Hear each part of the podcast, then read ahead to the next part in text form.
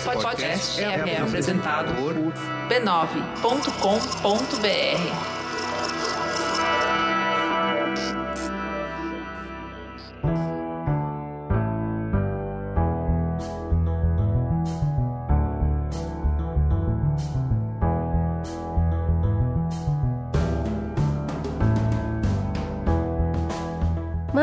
Mamileiros e mamiletes, entrem e fiquem à vontade no nosso espaço de diálogo de peito aberto. Eu sou a Cris Bartz. Eu sou a Juva Lauer e esse é o Mamilos, o podcast que sai do raso, articulando conversas onde o debate está interditado. E para refletir sobre os 10 anos da política de cotas no ensino superior público, o Mamilos volta a se debruçar sobre esse tema. Dessa vez, não mais para contrapor quem é a favor ou contra essa política, como já fizemos há sete anos, mas para refletir sobre os avanços promovidos, os obstáculos e as estratégias para o futuro. Passa um cafezinho e vem com a gente.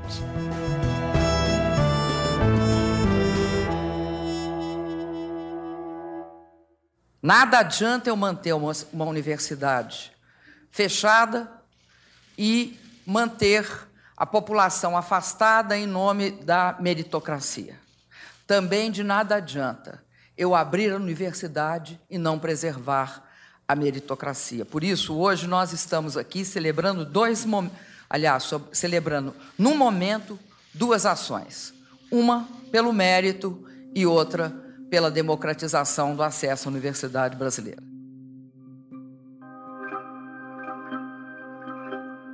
A Lei de Cotas está fazendo aniversário de 10 anos. Ela é resultado de uma longa mobilização dos movimentos sociais para ampliar o acesso da população negra ao ensino superior. É um passo para diminuir o abismo de desigualdade racial historicamente construído no país. Do que, que a gente está falando? Da Lei número 12711 de 2012. É uma lei de cotas com dois critérios. O primeiro critério é socioeconômico 50% das vagas de ensino superior federal devem ser reservadas para alunos que fizeram ensino médio em escola pública. Só que esse universo, estudantes de escola pública, representa quase a totalidade do ensino médio. A rede privada é responsável por apenas 12% dos estudantes de ensino médio. Para dar conta então dessa complexidade, a lei divide os estudantes de escola pública em dois grupos que não competem entre si. Metade das vagas distribuídas pelas cotas é destinada para alunos de famílias com renda per capita de até 1,5 salários mínimos. Isso quer dizer, com o salário mínimo que a gente tem hoje, que uma família de quatro pessoas tem a renda até 4.848. A outra metade das vagas é distribuída para alunos de famílias com renda superior a esse teto. O segundo critério é que as cotas precisam refletir a composição demográfica do Estado, ou seja, os alunos selecionados, eles devem representar a proporção de negros, indígenas e pessoas com deficiência do estado onde a universidade está.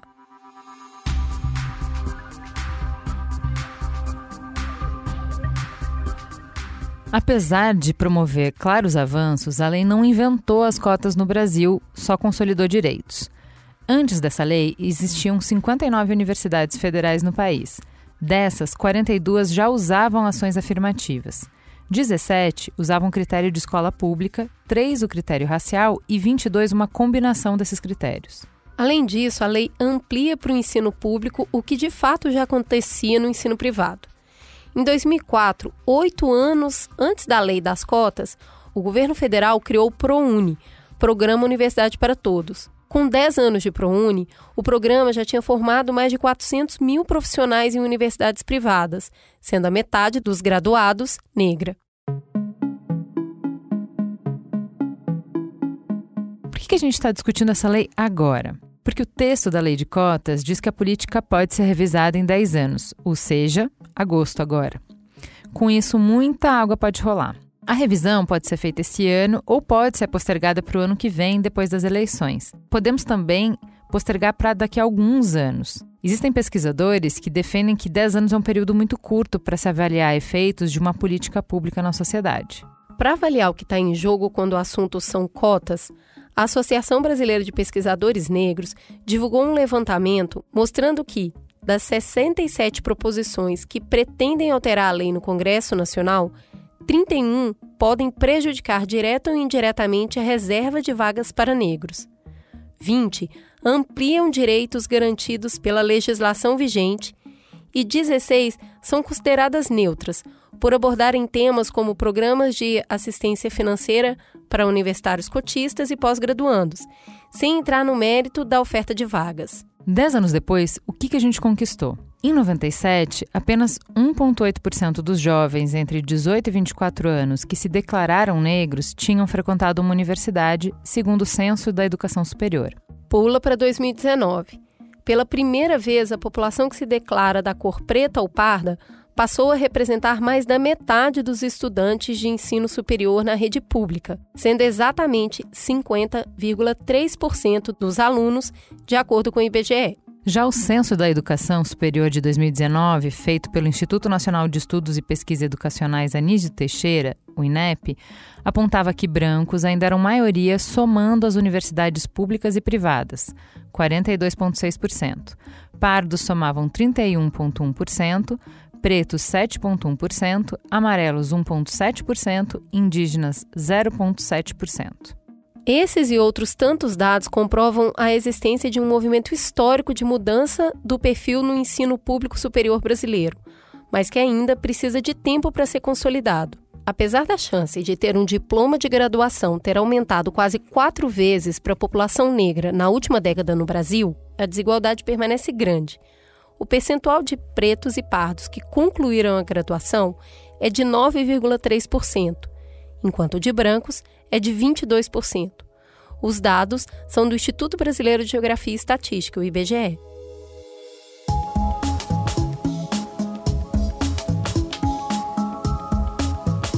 Existem dezenas de pesquisas que comprovam o papel das cotas na democratização do acesso à educação no Brasil.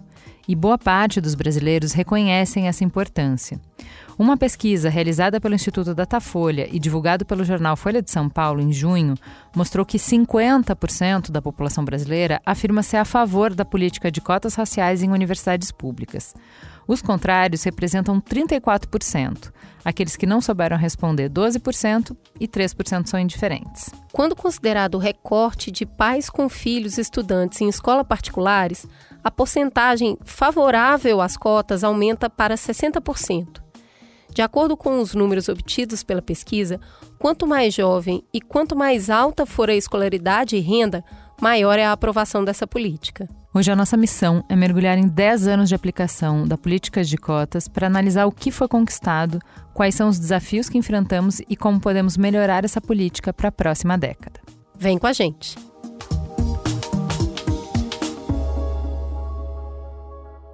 Para começar, a gente precisa apresentar duas mulheres de peso com um currículo que a gente tropeça ao falar e trouxemos aqui para conversar com vocês. A começar por Joana Angélica Guimarães da Luz, que é geóloga, a primeira mulher negra a se tornar reitora em uma universidade federal no Brasil, na Universidade Federal do Sul da Bahia, e é vice-presidenta da Associação Nacional de Dirigentes das Instituições Federais do Ensino Superior.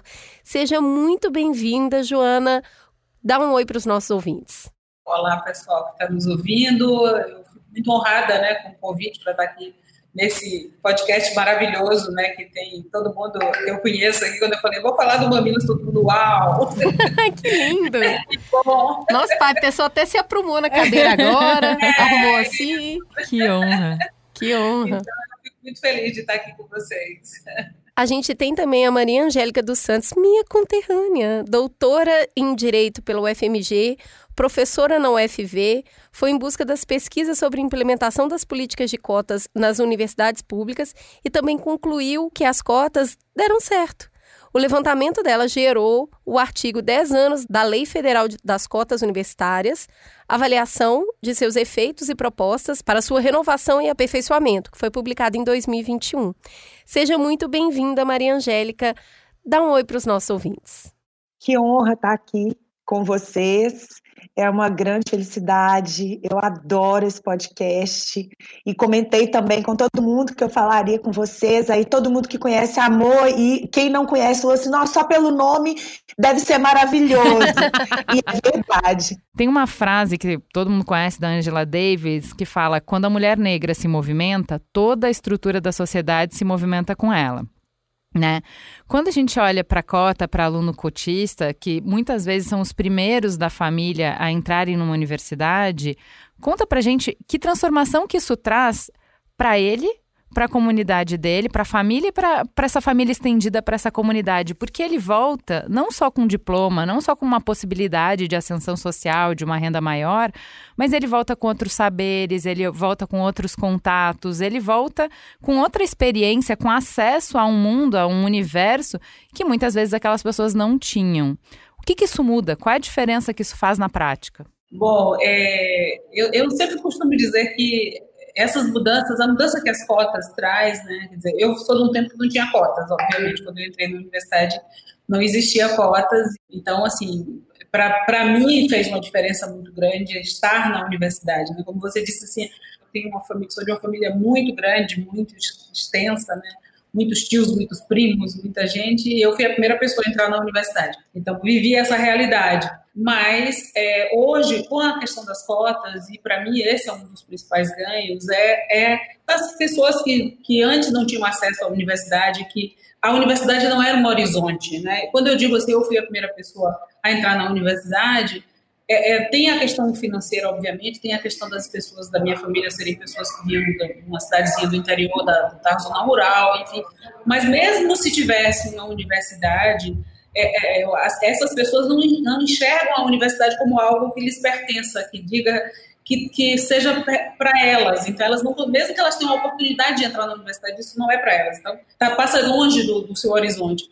E ah, para mim o principal ganho é exatamente esse, é quando é, essas pessoas começam, os filhos dessas pessoas, as, as pessoas destas comunidades começam a chegar na universidade, elas começam a se enxergar lá dentro, opa, isso aqui também é para mim, isso aqui é possível para mim. Então isso cria uma, um vínculo né, com a universidade, cria um vínculo com essa questão de dizer, eu costumo falar muito de um exemplo, quando nós estávamos implantando a Universidade Federal do Sul da Bahia aqui, eu lembro que nós fizemos uma audiência pública e nesta audiência pública, um garoto estava no ensino médio ainda, a gente falando da chegada da universidade, a oportunidade que a universidade está mais perto, que ele poderia acessar a universidade, ele me disse, mas para ser frentista do posto de gasolina eu já tenho o suficiente, eu já tinha o ensino médio, né? Então, quer dizer, é exatamente esse sentimento de não pertencimento, esse sentimento de que isso não é para mim, isso, não faz, isso não é para mim, né? E a gente nós negros ouvimos muito isso, de dizer assim, quando eu era criança, sempre dizia assim, ah, minha filha, isso não é pra gente, não, não é, não é pra gente como, como a gente, não. Então, esse sentimento, ele, ele rompe um pouco, né, na medida que as pessoas começam a chegar à universidade. Acho que esse é um ganho mais, o principal ganho para mim, né. Deixa eu te... É, sabe que eu, eu acho que tem um, um ponto interessante, que é assim... Uh eu estava ontem conversando com o Paulo Cruz, que é um professor de escola pública, é, é, um homem negro e ele é contra cotas e eu estava tentando entender qual é o raciocínio que ele faz, né? Por que, que ele seria contra cotas? E é muito legal, assim, você conversar com uma pessoa que é inteligente, que é bem intencionada, né? Uh, a gente chega no ponto de que, assim, quando a gente vai calcular se deu certo ou não deu certo uma política pública, é, você tem que entender qual é o, o, o objetivo dela, o que, que ela se propôs, né? Porque nada vai resolver todas as coisas e problemas complexos, eles não acabam com uma questão, com uma bala de prata, com né, um milagre. Não é milagre, né? Política pública a gente vai atacando, vai estratégias em várias frentes.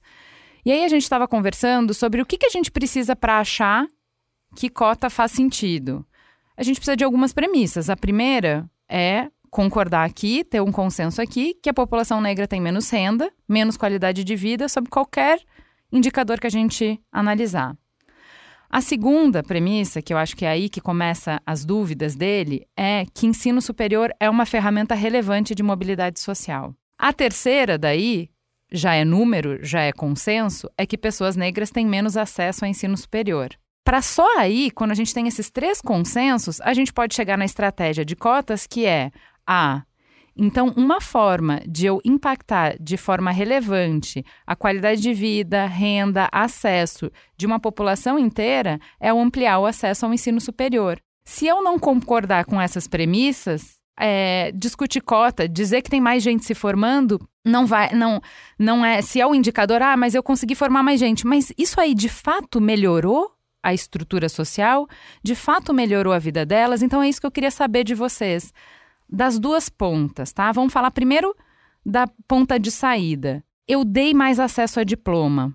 O diploma ainda está dando acesso a uma vida melhor? Ele está conseguindo cumprir essa promessa? de que o menino, depois que passou, investiu quatro anos de esforço dele e da família dele para ele se qualificar mais, ele está tendo acesso a uma vida melhor para ele e para os seus?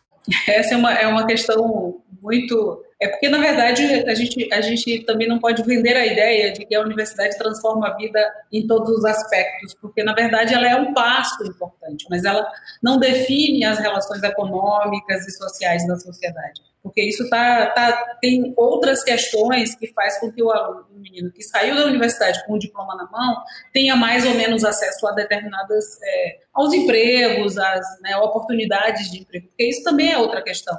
E, e, e as pessoas precisam entender que tem toda a questão do contexto é, de, de social, econômico do país, né, da, da, sociedade onde nós vivemos, isso tudo pesa muito. Tem também uma outra questão, que são as relações familiares, as relações de, de, sociais que essas pessoas constroem na sua vida, porque uma coisa é você ter pessoas que têm, vêm de um meio de classe média, com os contatos, com acesso a uma série de elementos culturais importantes da, da vida social que pesa muito na hora que você vai procurar um emprego, né? Se você fala inglês, se você não fala inglês, se você conhece isso, aquilo, uma série de subjetividades e objetividades que fazem parte desse processo seletivo para as pessoas a, a, a chegarem a conseguir um emprego. Outra questão, uma pessoa negra, ela é sempre olhada de uma forma um pouco mais reticente, vamos dizer assim. Né? A gente entra numa loja, principalmente uma loja mais refinada, mais chique, né? Geralmente todo mundo olha para você assim meio que será que essa pessoa está fazendo aqui, né? O que que, né? Esse lugar que não é para ela, que, que, quem é essa pessoa, né? Qual é a intenção dela? Sempre olham para a gente dessa forma, sente assim queimando aqui assim no, pescoço quando as pessoas estão te olhando, né? Então, isso tudo são questões que estão colocadas que não é só o diploma que faz a diferença. O diploma só é, não é suficiente, né? Ele é importantíssimo, o acesso à universidade, mas também tem uma outra questão que é o seguinte, o, a, o contato e, e a relação existente entre a, a, pessoa que entrou na universidade, que saiu de uma determinada comunidade e entrou na universidade, esse vínculo com essa comunidade ele tem que ser mantido, ele tem que ser. Porque, assim, é, é, é como se a sociedade pinçasse algumas pessoas nas periferias e trouxesse para dentro da universidade e coloca elas como exemplo. Viu como ela consegue melhorar de vida? Mas não é, isso não é para todos, isso não é algo que é massivo, que é qualquer pessoa que entra na universidade faz isso, né? Eu, eu, tenho muito cuidado quando as pessoas colocam assim, ah, você era uma pessoa pobre que estudou e conseguiu e tal. Isso, isso não é suficiente. E não foi só isso que me fez estar aqui. Não foi só isso. Certamente não foi. Tem uma questão que me chama muita atenção quando a gente está falando de índices de sucesso, que eles estão muito pautados na economia, que é entrou na faculdade, fez a faculdade, saiu dele, arrumou um emprego para ganhar e gerou mais renda. E a gente sabe que a educação não tem o único objetivo de uma formação profissional. Tem um conjunto de valores, de saberes e de acessos à reflexão que a universidade proporciona, que, uma vez ali dentro, uma pessoa que vem de periferia, que vem de uma comunidade que tem pouco essas conversas, já tem um ganho muito gigante. Tem uma questão de, de autoestima que modifica demais quando você sai de um processo que não tinha acesso à educação e passa a ter. Então, eu queria que a gente explorasse um pouquinho quais são os ganhos que não são necessariamente mercadológicos, mas que a gente percebe que, inclusive, no final, eles vão impactar na economia, porque até um, uma auto, você precisa de uma autoestima para procurar emprego, mesmo que você não vá atuar na sua área. Quais são esses outros lugares que o saber modifica a vida da pessoa e que vai melhorar a qualidade de vida dela? eu acho que é esse é um ponto que, que para mim, é, é, fundamental. Acho que é, quando a gente fala assim, é, da pessoa estar tá na universidade, qual é o ganho, e aí eu concordo plenamente que não é o, apenas o emprego que ela vai conseguir com o diploma, mas é principalmente o fortalecimento que ela, que ela adquire ao, ao estar e ao fazer parte, ao, ao ter essa, essa, acesso a esses conhecimentos, a essas informações, a, a, uma série de coisas que. E não é que essas pessoas que chegam à universidade cheguem assim completamente nuas de qualquer conhecimento. Parece que elas chegam para serem preenchidas, e não é isso. Não é disso que eu estou falando. Eu estou falando exatamente do, do aprender a questão que está colocada na sociedade como importante, porque é isso. Na verdade, a universidade, inclusive, se coloca como o grande templo do saber que tem uma geração de conhecimentos, troca de saberes, mas é fundamental que as pessoas também tenham esses conhecimentos que vêm com as pessoas quando elas chegam na universidade, que elas trazem das suas comunidades, das suas formas de vida, isso é fundamental o fortalecimento disso e talvez a consciência, porque a gente vem de uma sociedade em que, em que os negros, de uma maneira geral, é, eu estava lendo um artigo sobre essa questão de que é, muitas pessoas negras, inclusive, dizem assim: ah, eu, eu não sou favorável à cota racial, sou favorável à cota social porque a cota racial parece que eu sou, menos, eu sou mais inferior, eu não tenho inteligência igual aos outros. Não tem nada a ver uma coisa com a outra. Então, as pessoas começam a se fortalecer ao, ao chegar à universidade, quando você começa a discutir, a conversar com seus colegas, a, a ver o que, que, o que, que predomina do ponto de vista da construção do conhecimento. Então, e tudo isso fortalece para que você possa ter consciência de que até para procurar um emprego, inclusive na questão da disputa de mercado de trabalho, que tem todo um contexto aí que você precisa é, é, ter confiança, né, uma confiança no seu conhecimento, em quem você é, e essa confiança nos foi tirada, né, da, da, da, população negra, foi tirada essa confiança porque você é sempre visto como alguém que tem um déficit em, todos os sentidos, ético, moral, é, cognitivo, em tudo, né, os negros são inferiores, assim, a sociedade os vê dessa forma, ou nos vê dessa forma. Eu acho interessante que a gente coloque isso, porque olha como as duas coisas, as duas perguntas, na verdade, elas estão muito conectadas. Mas eu e a Cris, a gente conversa sobre a perversidade, que é você vender o sonho do diploma como acesso a uma vida melhor, falando de escola particular, tá?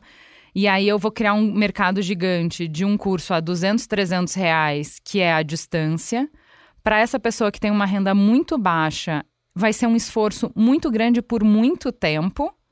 Ela vai se formar e tem um diploma vazio, é um ouro de tolo. Porque quando ela termina, ela não está necessariamente melhor formada e não está necessariamente com acesso àquela cartão mágico, aquele cartão VIP que te dá entrada a um mundo diferente, a um patamar diferente, porque a universidade é isso também. É mentira ela comprou falsificado. Sabe o produto que custa 500, ela comprou 100? Só que o 100 é muito dinheiro para gastar num produto que não entrega nada, entendeu? Então eu converso muito com a Cris sobre essa perversidade. Quando a gente está falando nesse contexto de cotas de ensino público, o que, que me parece, tá?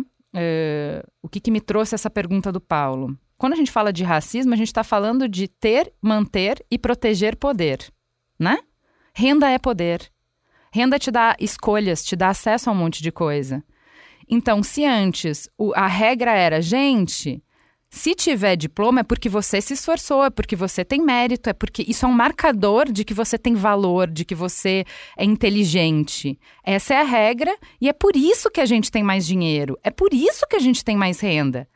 Aí quando a gente consegue pegar as pessoas e falar: "Ah, então tá bom, então os meus também vão ter" também tem diploma. Ah, agora o critério não é esse. Agora o diploma não vale mais. Ah, agora diploma? Não, tem que ter inglês. Você tem intercâmbio? Ai, não tem intercâmbio. Mentira. E aí você percebe que para quem é bom entendedor, para quem está interessado, você é impossível não ver a perversidade da coisa. Peraí, a regra fica mudando então? Mas sempre quem ganha são as mesmas pessoas? Ué, então, eu acho interessante porque quando a gente trocou isso ontem, eu fiquei, Paulo, muito bom o que você está trazendo, mas isso não invalida a cota. Isso me diz que só a cota sozinha não dá conta, porque o sistema vai mudar quantas vezes for preciso para se manter.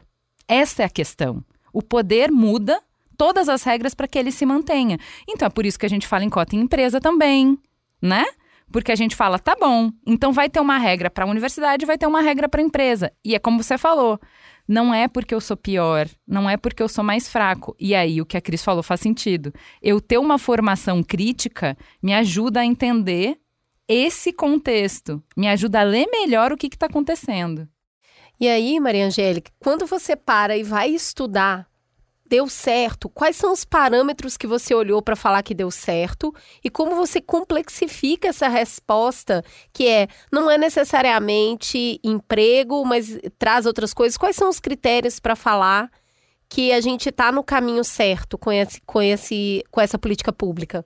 Bom, primeiro, a ampliação da possibilidade de acesso desses corpos, que são corpos dissidentes, na academia. Só esse aumento expressivo da presença desses corpos na academia, esse é um sinal muito positivo. Mas, para além disso, a possibilidade desses corpos é, acessarem ferramentas de emancipação, essa possibilidade ela é muito vantajosa. Por quê? Porque ela abre outros caminhos. Eu concordo muito que só a, essa ação afirmativa não é suficiente para a gente emancipar corpos que estão numa condição de opressão há séculos. Né?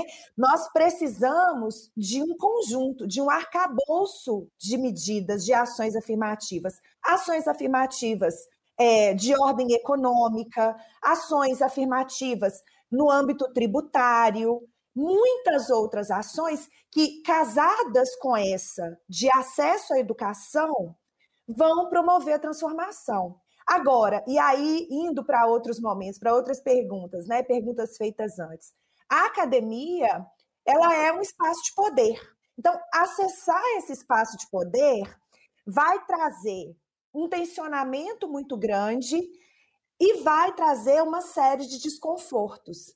Esse movimento de você disputar esses espaços, né, de trazer esses corpos para disputarem com aquela elite para a qual os cursos superiores foram implementados no Brasil, lá no período imperial, isso vai trazer uma série de descontentamentos e isso vai fazer com que uma série de movimentos reacionários venham a acontecer para poder combater essa presença, né? E também vai trazer outras estratégias, como vocês apresentaram. Nunca vai ser o suficiente, sempre vai ter um, um algo mais. Aquilo que era suficiente lá atrás para um corpo branco acessar esse espaço já é pouco agora para esse corpo negro dissidente que chega numa academia, né? E aí depois do inglês, o inglês já vai ser é, é, pouco, aí vai ser o japonês e aí depois sempre vai ter um algo mais. O sarrafo sempre vai subir, né?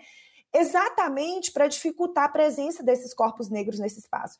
Mas acho também que tem uma, uma armadilha aí, muito que a gente costuma cair com muita frequência, é da gente é, simplificar o raciocínio de que o acesso à educação por si ele é suficiente para emancipar. E não é verdade. Né? A educação ela precisa também ser modificada. O, o jeito de ensinar ele precisa ser modificado.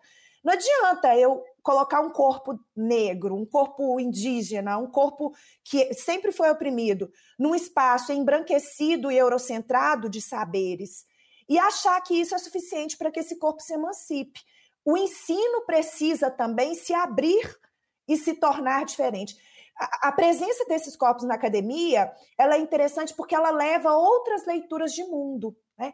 Eu não ingressei na graduação pelas cotas, a gente ainda não tinha, mas eu ingressei no programa de pós-graduação na Faculdade de Direito da UFMG, onde eu fiz o meu doutorado, é, através das cotas. Foi a primeira vez que a gente teve a aplicação dessa reserva de vagas no programa de pós-graduação da Faculdade de Direito da UFMG. E quando um corpo como o meu, que veio da periferia, que vivenciou uma série de experiências de opressão, acessa esse lugar, eu levo comigo uma série de outras vivências para dentro da academia.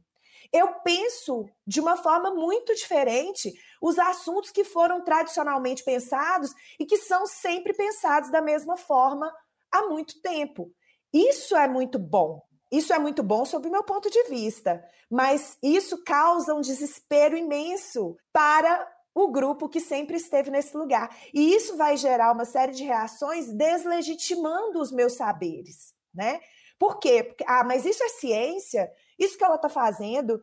Isso é científico? Ah, mas parece achismo, não parece ciência, né? Porque também é, a presença desses corpos ela vai exigir que a própria noção de ciência ela seja tensionada e ela sofra uma ampliação. E a academia não está preparada ou interessada em fazer esses movimentos, né? Eu gosto muito do que você está falando e, e, e, me emociona esse, esse lugar da UFMG, né? Pega muito para mim, porque eu nunca passou pela minha cabeça realmente conseguir estudar lá. Eu cheguei a fazer vestibular e eu fui porque a escola conseguiu fazer com que alguns alunos fizessem, prestassem o vestibular sem pagar na época tá muito longe de ter cota, o Enem, né? A pessoa já tá com uma certa idade. Mas eu sabia que eu não ia passar. Eu não, não, não tinha. Eh, tinha uma prova de inglês, como é que eu ia passar? Completamente impossível. E realmente eu não passei. E durante muito. Eu fiz outra faculdade, fiz uma faculdade particular, que era que eu conseguia passar, pagando com um desespero louco. Mas o lugar da UFMG que hoje você fala, eu fui lá e eu fiz doutorado, eu olho e falo, caramba, mas mudou foi muito, sabe? É, é pouco, pouco tempo em termos de história, mas mudou muito para hoje ter você doutora aqui tensionando o que é ciência. Falando, não, peraí, então vamos, vamos ver como é que, o que, que a gente está julgando como conhecimento científico, quais são as regras que padronizam conseguem ser replicadas para a gente falar, fizemos teste suficiente para falar que isso agora é um novo conhecimento comprovado. Que eu acho esse lugar muito difícil. Mover a academia, mover a ciência. E nesse lugar que você estava falando de, olha, mas vai aparecer uma galera incomodada pra caramba e que vai tentar fazer com que isso deixe de existir. Esse que é, a gente já acordou aqui que é só um primeiro passo. Mas ainda assim para que ele não exista. Então, hoje, existem dezenas de leis tramitando no Congresso para tentar eliminar ou reduzir as cotas. Um dos argumentos mais usados é que o critério socioeconômico sozinho já dá conta.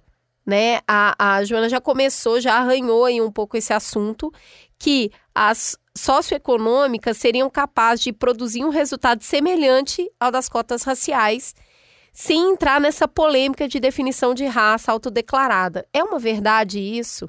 Como vocês enxergam? Bom, eu entendo que trabalhar exclusivamente com o critério de classe não é suficiente para a gente resolver os dilemas da nossa sociedade, né? A gente precisa interseccionar classe, gênero, raça e todas as outras opressões possíveis para que então a gente consiga trabalhar com uma noção de justiça que realmente gere resultados satisfatórios para toda a sociedade. Então, quando a gente pensa só nessa dimensão socioeconômica, eu entendo que ela não dá conta de resolver, e os estudos têm mostrado isso. Só esse critério ele não dá conta de resolver dilemas que são dilemas com os quais hoje a gente tem que lidar na nossa sociedade, dilemas que foram construídos a partir de embates raciais. Então, se a gente ignora a dimensão racial da questão e de todas as outras opressões que vão se acumulando aí, né, e, e, que vão construindo esse cenário que a gente tem hoje, a gente não dá conta de resolver esses problemas. Então, eu particularmente entendo que a gente precisa trabalhar classe, sim, mas não só, a gente precisa trabalhar também raça, a gente precisa trabalhar gênero, a gente precisa trabalhar com essas outras opressões. Para ajudar, a gente tem número e aí não precisa ficar em opinião, né? A gente tem dois estudos que mostram que quando a gente só coloca socioeconômico, então tem um estudo feito pelos economistas Renato Vieira, da Universidade Católica de Brasília, e Mary Kuning, da Universidade de Illinois, eles compararam dois programas. Programa que é só com critério socioeconômico e programa que tem recorte racial. No primeiro, você consegue aumentar a, a presença de pretos e pardos só 1%. E no segundo, 20%. Então é isso. Se você só faz o critério socioeconômico, você não vai endereçar a raça porque tem outras questões que não estão envolvidas nisso. A gente tem o estudo do Senkevics e da Ursula Mello, eles também têm um artigo falando dos 10 anos de cota e eles chegam na mesma conclusão, num número um pouco diferente, mas é que é eh, quando você adiciona o critério de raça nessa cota socioeconômica, a diferença é cinco, quase, é quase cinco vezes mais efetivo do que não ter o critério de raça. Então, isso é uma não discussão, gente.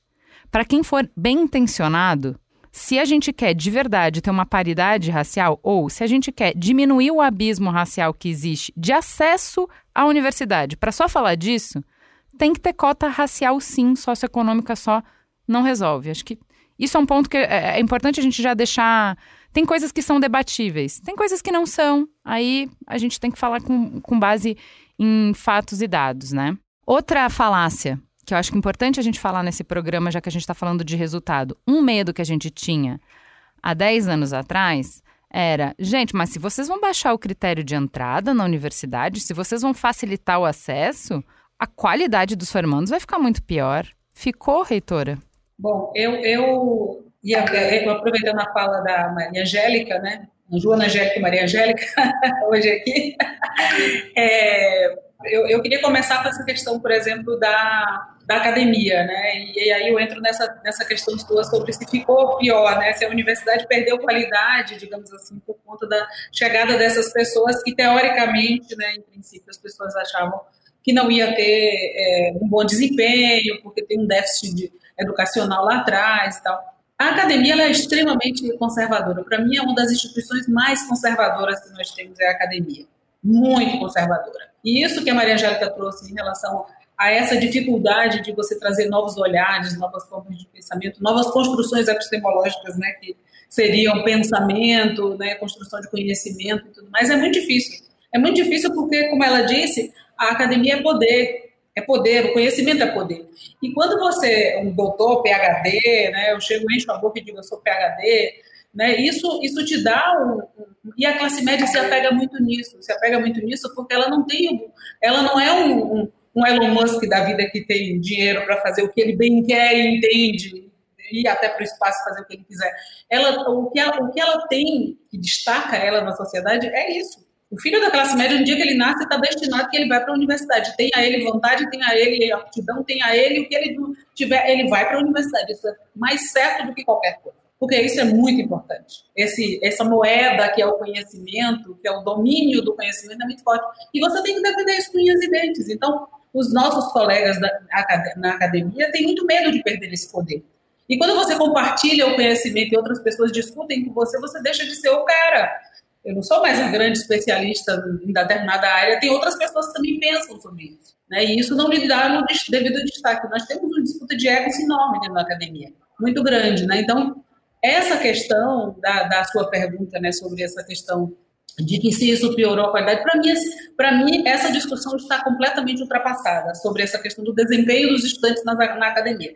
Completamente ultrapassada. O que nós temos que pensar hoje é o que a chegada destas pessoas à universidade mudou se mudou alguma coisa na universidade, eu estou falando do ponto de vista da, da concepção acadêmica, dessa grande é, elite acadêmica, né, esse eurocentrismo que a Maria já falou muito bem, né, essa construção de conhecimento que a gente se espelha, é, embora em algumas questões, mas a gente sempre mantém a mesma forma de pensamento, a mesma forma de ensino. Nós temos que repensar essas relações de ensino, repensar os nossos currículos, repensar as nossas trajetórias acadêmicas, né? Então, tudo isso é, é muito difícil na academia. Né? Eu estou como reitora de uma universidade nova, começada há pouco tempo, a Universidade Federal do Sul da Bahia faz oito anos agora, em, em, setembro, né, de funcionamento, e a gente tem uma dificuldade enorme em todos os aspectos, porque isso é muito difícil, essas mudanças são difíceis. Mexer com esse, esse, esse status quo que está estabelecido é muito difícil. Mas, para mim, isso está ultrapassado. A questão das cotas, e a gente é uma universidade pequena, uma universidade interiorizada, onde a gente tem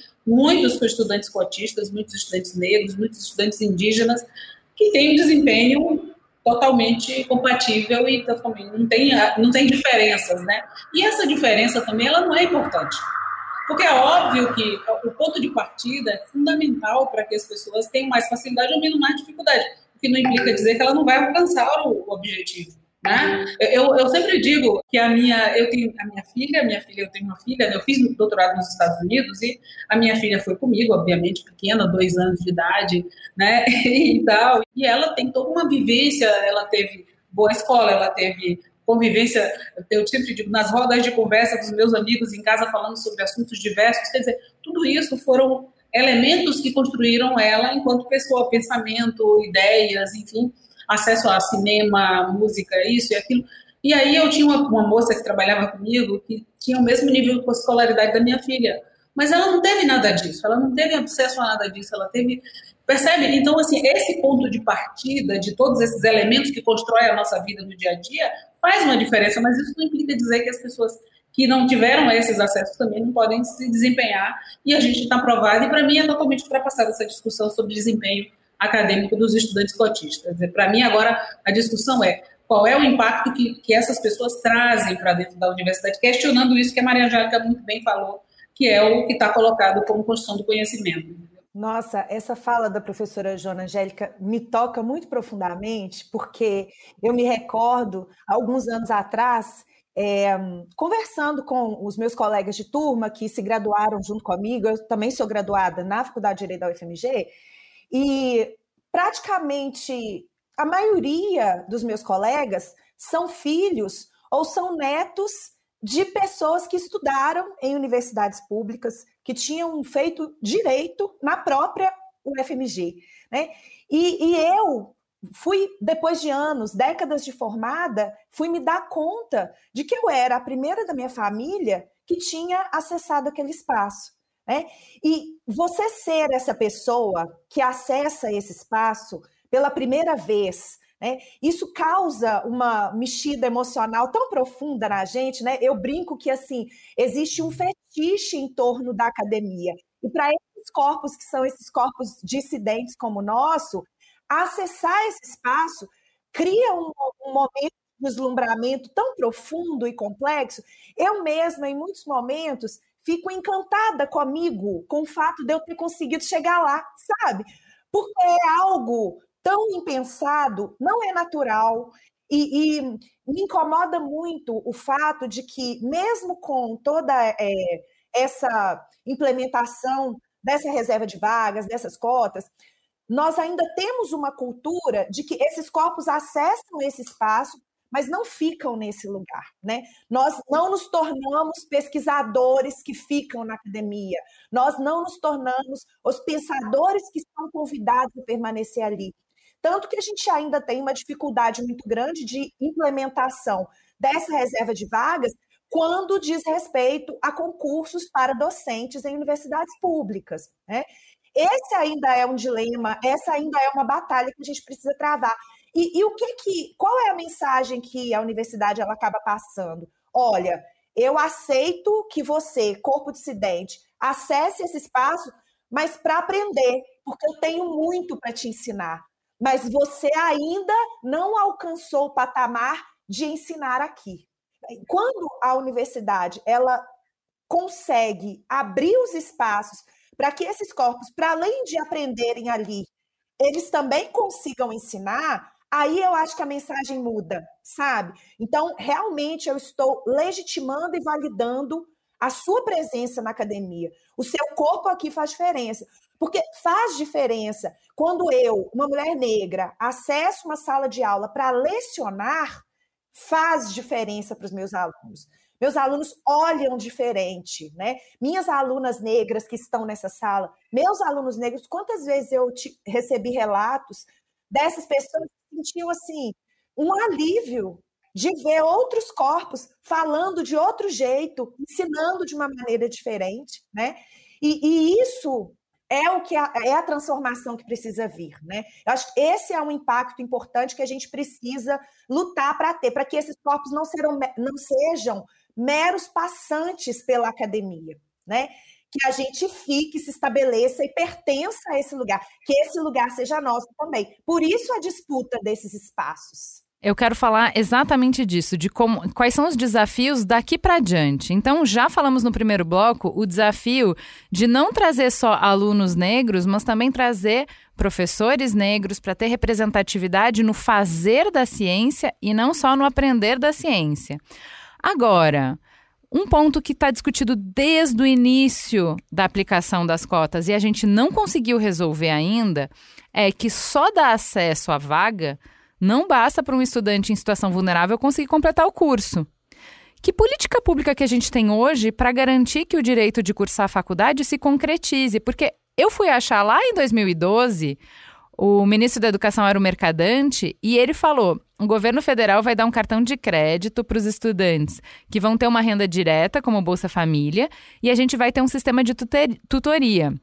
A gente vai ter um professor, aluno de pós-graduação, acompanhando, estimulando cada um dos estudantes que estão entrando pelo regime de cotas. Isso se concretizou? Bom, é, é, a gente tem. É, é, porque assim, a questão da permanência, né, que é, que é essa, essas políticas públicas para a permanência desses estudantes, né, elas. É, a gente criou aí o decreto que é o PINAS, né, que é o Programa Nacional de, de, de Assistência Estudantil e tal, tal mas tem, claro, muitas limitações e muitas dificuldades aí, porque o recurso não é suficiente, né? E as universidades, cada universidade cria, dentro da autonomia, né, da chamada autonomia universitária, cria suas, suas políticas internas de como é que é, quais são os, os, os auxílios, como isso é feito, quais são os programas que são feitos para isso. Então, cada universidade tem a sua, sua política, né, e sua, sua forma de, de atuar aí com essa questão e, mas, assim, no geral, a maioria das universidades tem programas similares, assim, que, que, que tem é, para acolher esses estudantes, para a questão de, de, de é, estimular a permanência desses, desses estudantes. Agora, por exemplo, durante o período de pandemia, a questão do agravamento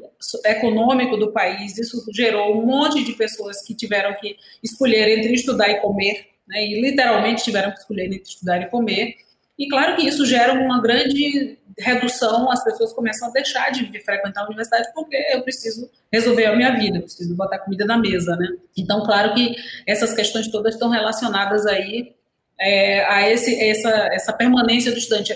Por exemplo, aqui na UFSB nós temos vários é, programas né, de acompanhamento, de, de é, assistência estudantil, assim, nosso pró-reitor de, de assistência estudantil, de ações afirmativas, na verdade, é extremamente, assim, é, é, é a vida dele, ele, ele estuda isso, ele trabalha com isso, ele dedica assim, um grande, uma grande energia nesse aspecto. Então, a gente tem todas as questões aí pensadas de acolhimento, não apenas do ponto de vista financeiro, mas também e principalmente do ponto de vista de pensar é, é como que essas pessoas se colocam dentro da universidade, como elas é, é, reforçam a importância da sua presença na universidade. Porque só dar uma bolsa, só dar o recurso não é suficiente. É importantíssimo que essas pessoas compreendam a importância da presença delas na nossa universidade, o quanto que elas são importantes para a universidade. Né? Eu acho que esse é o aspecto principal da questão da permanência. É óbvio que a questão financeira é fundamental, porque a pessoa precisa se deslocar, precisa comer, precisa, enfim, de uma série de coisas, mas principalmente o fato de fazer com que ela compreenda que ela estar na universidade é um passo importantíssimo para a mudança, inclusive, da própria universidade. Né? Então, esse é, para mim, um dos aspectos mais importantes aí dessa questão da permanência. Eu vou complexificar trazendo um outro bicho-papão aqui, tá? Uma das críticas que o sistema enfrenta, o sistema de cotas, é que a gente vive num país muito miscigenado. E que aí determinar critérios específicos e que sejam realmente justos para separar os candidatos por raça é praticamente impossível. Na prática, como que é essa experiência? Quais foram os desafios que a gente enfrentou e como é que a gente conseguiu responder esses desafios? Bom, eu acho que a conjugação de estratégias de autodeclaração com estratégias de heteroidentificação que vão permitir que as pessoas se autodeclarem, mas isso não, não seria o suficiente. Também existiria a necessidade de que um corpo né, de, de, composto por outras pessoas também avaliassem esses critérios e considerassem esses aspectos fenotípicos, a conjugação desses dois elementos faz uma, uma diferença, ao meu ver, para reduzir ou tentar, de alguma forma, minimizar esse problema. realmente, a gente vive num país muito miscigenado, né? Mas não é difícil a gente identificar quando um corpo ele é dissidente, né? É possível a gente identificar, olha, esse corpo não é daqui, esse corpo ele é diferente, ele, ele não se encaixa perfeitamente no meu grupo, né? Então, trabalhar com a conjugação desses critérios para permitir o acesso de corpos que efetivamente estejam sofrendo essas opressões, é, conjugar autodeclaração racial e heteroidentificação, eu entendo que essa é uma estratégia interessante para a gente superar esse desafio que a gente tem né, nesse país em que se defende uma falácia de uma democracia racial que a gente sabe que não existe. Joana, eu queria muito saber sua opinião sobre isso, porque você está na cadeira que vai ajudar a organizar também essas pessoas que vão julgar. E eu nem acho que seja fácil, tá? Porque realmente o Brasil tem alguns critérios de miscigenação e ganha a camada de onde é esse lugar do Brasil que acontece essa miscigenação, que realmente complexifica a discussão. Como que você vê isso? Bom, é, nós lá atrás né, defendemos a autodeclaração. Quando estava para ser instituída a lei de cotas, houve uma grande discussão acerca disso. E a, nós defendíamos a, a autodeclaração. Por que defendíamos? Porque a autodeclaração é a pessoa se identificar, porque existia aquela coisa, as pessoas não queriam ser negras, não queriam porque ser negro não é uma coisa boa. Ser negro, você carrega com você ali uma série de, de, de, de sofrimentos, né, o, o ser negro traz toda essa história de sofrimento do povo negro e ninguém queria ser negro. Né? Quando eu era criança, adolescente ali e tal, minha mãe passava creme nos cabelos da gente, aquelas, aquelas pastas braba que deixava o cabelo todo ferido, porque você tinha que ter o cabelo esticado, né? Porque cabelo crespo era feio, não era uma coisa boa, né? Então, é, então a declaração vem muito nessa perspectiva de que as pessoas começassem a assumir que, né? Eu sou negra, então. E aí a gente gerou uma série de distorções, porque a gente vê claramente hoje na universidade, estando à frente de uma universidade, você vê claramente muitos problemas, principalmente nos cursos de maior demanda, né? A gente tem no nosso curso de medicina que todo ano tem assim um número 30, 20, 30% a mais de pessoas que entram com liminar na justiça e tal. Por quê? Porque tem uma distorção em relação à questão das cotas, né? Tem uma distorção grande porque muita gente se, se coloca. Porque o que, é a cota racial? A cota racial precisa ser entendida como algo que você identifica, isso que a Maria Angélica falou, esse corpo estranho, aquele. Aquela, né, quando eu estou numa mesa, por exemplo, num evento, alguma coisa, em geral, eu olho no meu entorno, né, faço aquele movimento de olhar em volta e eu vejo raramente, às vezes só eu e mais ninguém, né, negro na, na, ali. Então você percebe, você olhando ali né, em volta.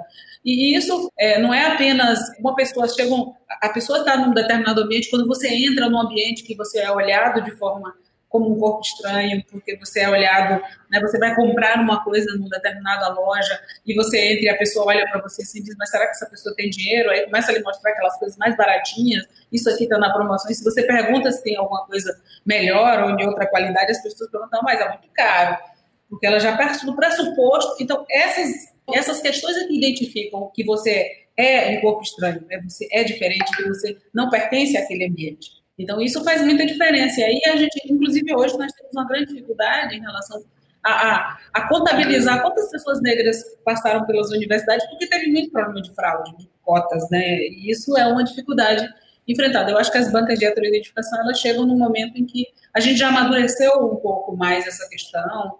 Eu acho que a questão, inclusive, de se assumir enquanto negro já melhorou bastante, no sentido de que as pessoas hoje falam isso e se colocam assim. E eu acho que juntar essa autodeclaração com as bancas de autoidentificação é algo que é bastante positivo, na minha maneira de ver, para que a gente possa efetivamente ter é, é, essa política aplicada da forma correta. Né? Professora, posso contribuir para o que você está falando com alguns dados? Porque eu acho que assim, quando você fala que tem muitos problemas e muitas fraudes, você está coberta de razão. A gente teve durante 10 anos quase 4 mil, 3.958 denúncias de fraudes nessa subcota racial. É muita coisa? Depende. É muito num número absoluto, porque você analisar 3.958 casos individuais, claro, é um volume enorme. São muitas histórias, são muitas vidas impactadas. Óbvio, é muita coisa. Só que a quantidade de pessoas que entraram através das cotas nesse período foi de 230 mil pessoas. Então, o número de problema no montante total é de 0,2%. Não existe nenhuma política pública, política privada, o que você for falar, que se a margem de erro é 0,2, a gente vai dizer, olha, é melhor descontinuar porque não está funcionando. Não é um número que faça a gente é, invalidar ou questionar a prática em si. E eu acho que tem um outro ponto que você está falando que faz muito sentido: é em 10 anos a gente foi evoluindo. No início, nem todas as universidades tinham esses comitês. Conforme esses, é, é, essas, esses litígios foram aparecendo, os comitês não só foram se formando, como foram se organizando.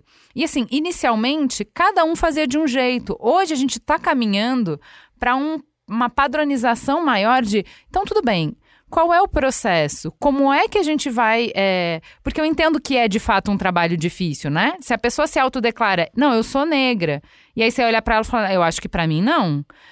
Não, não, não estamos aqui simplificando uma coisa que não é simples de maneira nenhuma num país que de fato é miscigenado como o nosso. Mas a partir do momento em que a gente cria critérios e que eles são é, transparentes, em que as pessoas já sabem o que elas vão passar, já sabem como vai ser, tem como prever, e, e você consegue ver uma, uma pouca variabilidade entre os casos, então não fica discricionário, você entende um processo, quer você concorde ou não, mas você entende um processo, esses números de litígio tendem a diminuir e é o que a gente vê com base em números.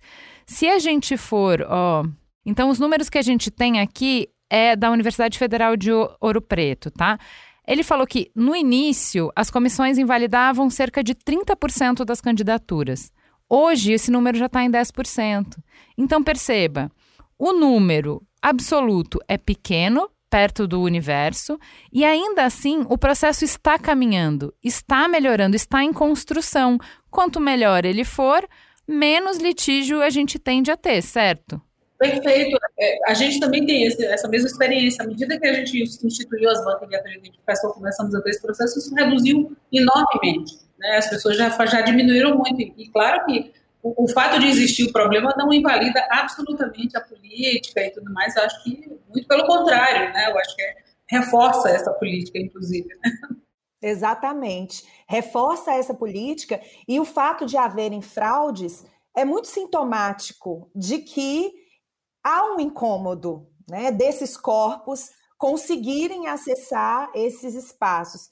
Então, é, é, quando a gente vê esse número é, que é, de certo modo, considerável de tentativas de se minar essas estratégias, o que a gente percebe é que ela é uma estratégia que dá certo, né? Tanto que ela gera incômodos e desconfortos a ponto de quererem acabar com ela, de quererem uh, comprometer a lisura, né, a, a retirar ali aquela dimensão é, de importância, de eficiência que essas políticas acabam tendo.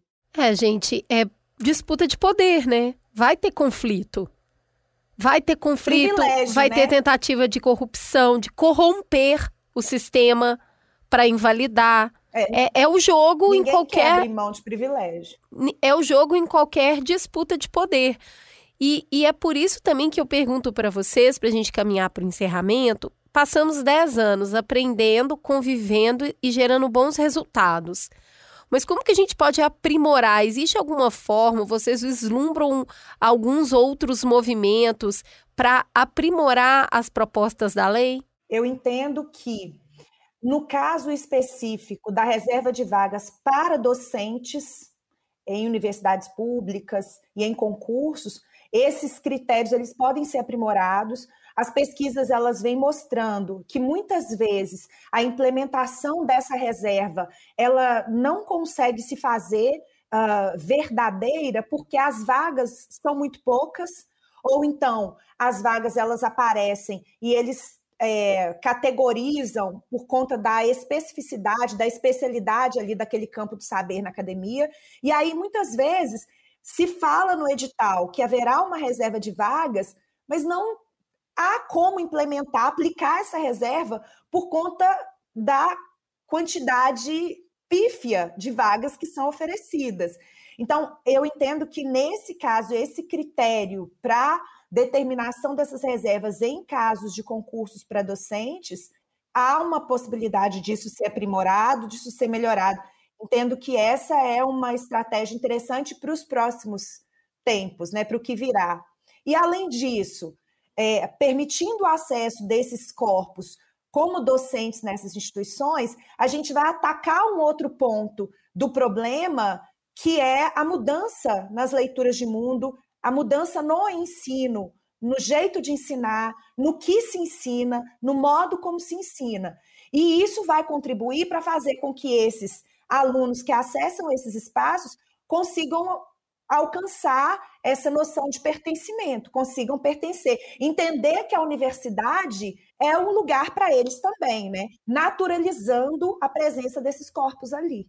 Tudo muito cíclico, né? Uma série de medidas que vão se somando e vão se articulando para trazer essa mudança para todo mundo. É, e, e, assim, eu acho que há 10 anos da lei de cotas é muito pouco tempo para fazer todas essas avaliações e termos algo mais consistente do ponto de vista de, de como que essa política tem feito essa, essa mudança, né?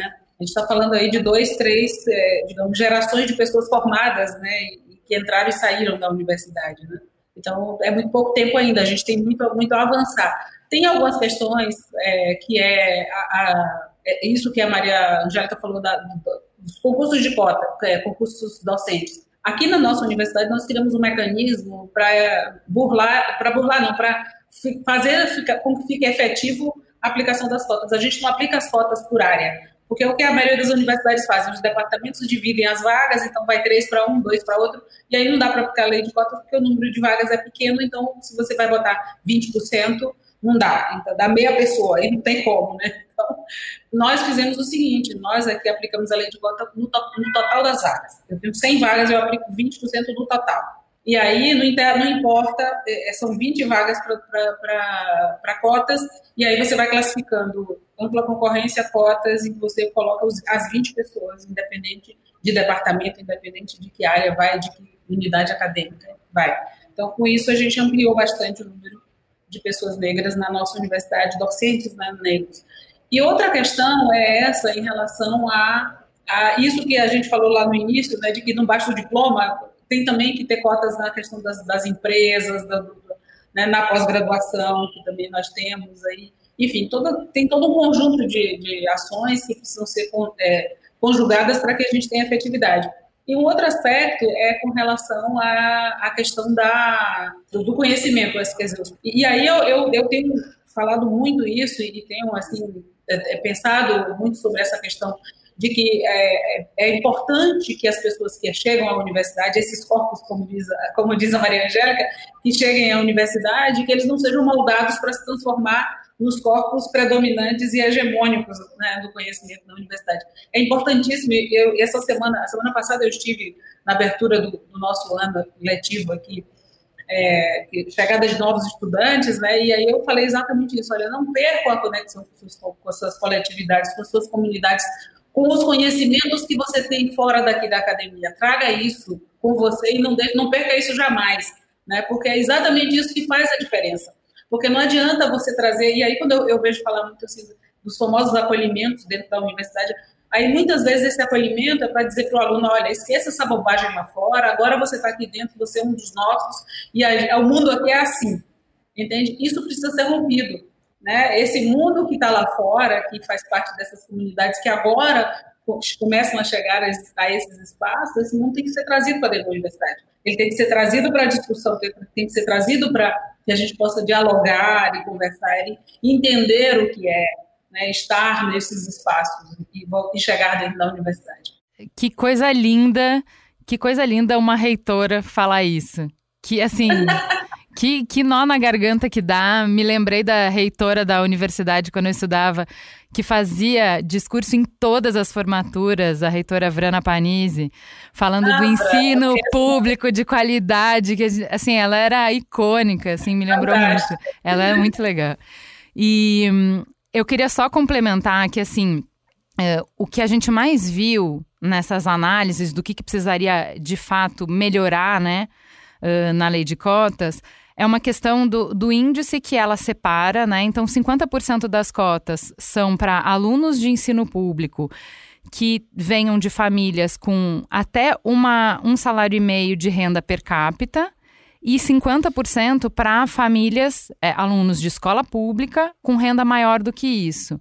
E isso é uma distorção muito grande, né? Porque 80% das famílias é, que de crianças de escola pública têm uma renda menor do que um e meio salário. Então, o percentual deles deveria ser maior. Mas é é, é, é, é a maior crítica que existe. Então, assim, se fosse para mudar alguma coisa, que a gente ampliasse, né? Então, assim, 80% das cotas seriam para famílias com renda até um e meio salário e 20% renda maior. Então, se você estudou em escola pública e a sua renda é maior, você pode entrar por cotas, mas é né, 20% das cotas apenas. Senão, a gente tem aquela distorção de pegar. É, é, como é que é? É elite de uma situação desfavorecida, né? Então, assim, são outras. É, você tenta corrigir uma distorção e vai criando outra. Mas acho que é, é para a gente encerrar, é importante a gente pensar sistemicamente, né? Então, uh, não é só uma política, o que o professor Paulo comentou comigo bastante, a gente falou do final da distorção do diploma, de esvaziar o valor do diploma, e não falou do início, que ele me pede, assim, que eu acho importante a gente pensar como educadores, né? É, Ju, na minha classe de 40 alunos, essa discussão de cota só contempla dois alunos. Os 38 sequer vão pensar. Eu não estou falando que dois vão entrar por cota. Eu estou falando que dois, a cota vai inspirar, eles vão sonhar, eles vão estudar mais, porque a cota diz para eles, o que a gente discutiu até aqui, que esse universo pertence para eles. 38 não. Não vão. O que, que eu estou fazendo para a maior parte dos meus alunos, Ju? Quando você vem falar de cota, você está falando da minoria da minoria, você está falando sim de uma elite. Eu entendo que dentro da estrutura brasileira não é uma elite, mas dentro dos meus alunos, você só está você tá fazendo política para elite. Que, que você está fazendo para os 838? Eu acho essa provocação boa para a gente terminar, porque conversei com ele. Eu não acho que é uma coisa ou outra falar de ensino público superior de qualidade, acessível para todo mundo, não é abrir mão de falar de uma educação básica de qualidade emancipadora para todo mundo, né? Sem dúvida. É que, na verdade, a gente, pensando a, a, universidade, a universidade brasileira é muito elitista, né? Ela sempre foi. Então, quando você fala 38 e os outros só tem dois, os outros 38, porque sempre foi assim. Quer dizer, a gente está começando agora, muito timidamente, a mudar esse panorama com a questão das cotas, mas, mas a universidade sempre foi muito poucos, né? Sempre foi e ainda continua sendo. É um número muito pequeno ainda de pessoas que estão na universidade, que, tem, que acessam a universidade. A grande maioria não pensa nisso como um horizonte na sua vida, né? Então, é, é, é por aí mesmo. Mas, assim, eu acho que isso vai provocando essa mudança e, e e a partir daí você vai começando a ampliar esses horizontes. A gente tem recebido aqui muitas pessoas mais velhas, né? Eu, eu, tenho muitos casos de pai, filhos, pais e filhos aqui na universidade, que o, filho entrou por Nossa, fora e incentivou a mãe ou o pai a entrar. Ah, nós temos alunos aqui que está o pai e a mãe, o pai e o filho e uma mãe aqui também com a, com a filha, que são colegas de sala, inclusive, né? que estão fazendo faculdade juntas, né? Porque ela disse, uma delas chegou para o meu marido, que é professor aqui na universidade, estava dando aula, e ela disse professor, eu estou aqui porque minha filha disse que eu tinha que fazer a faculdade. Eu que sempre quis, mas eu nunca pensei nisso. E agora eu estou aqui fazendo. Eu não sei nada, você vai ter que me explicar tudo, porque eu não sei nada desses negócios aí de, de internet, de, de dos, dos, sistemas que a gente usa e tal. Então, quer dizer, são, são mudanças né, que a gente tem provocado aí, timidamente. Ainda acho que é muito pouco, a gente tem que avançar muito ainda. O número de pessoas pobres que estão na universidade, o percentual é muito, muito, muito pequeno. As cotas aumentou muito isso, mas ainda, se você for pegar da população brasileira, o número é muito pequeno, é muito irrisório ainda. Nós temos um percentual muito pequeno de pessoas pobres ainda que estão na universidade. E esse apoio né, que a professora Joana Angélica trouxe, desse apoio psicológico que é necessário se dar para essas pessoas que acessam a universidade, é, é interessante porque o Cornel West, é, que é um, um estudioso estadunidense, ele fala sobre o dilema do intelectual negro, é, porque acaba que a gente fica numa posição muito fronteiriça, porque você vem de uma periferia e você acessa um espaço de uma elite e você sofre um estranhamento dos dois lados, porque você não se encaixa perfeitamente naquele lugar de onde você veio, porque o seu modo de pensar ele é diferente, seu modo de ser e se comportar no mundo é diferente, e você também não se encaixa no lugar da elite, né? Então, é, é preciso também haver um apoio para essas pessoas que acessam através das cotas, para que elas consigam se encontrar, encontrar o seu lugar ali, né? Porque elas não estão nem lá nem cá. E aí onde que eu estou? Que terceira margem do rio é essa, né? Em que eu estou me localizando aí nessa situação, nesse cenário todo. Eu queria muito agradecer o tempo e o conhecimento que vocês compartilharam aqui conosco. É, particularmente olhando para a discussão que a gente tem agora, 10 anos mudou muito, mas em termos de sociedade a gente sabe que é pífio. Uma década é muito pouco para se analisar né, o, que a gente, o que isso vai promover, mas eu não tenho dúvida que essa fissura que foi causada, ela, as pessoas que passaram por essa pequena fissura não tem volta.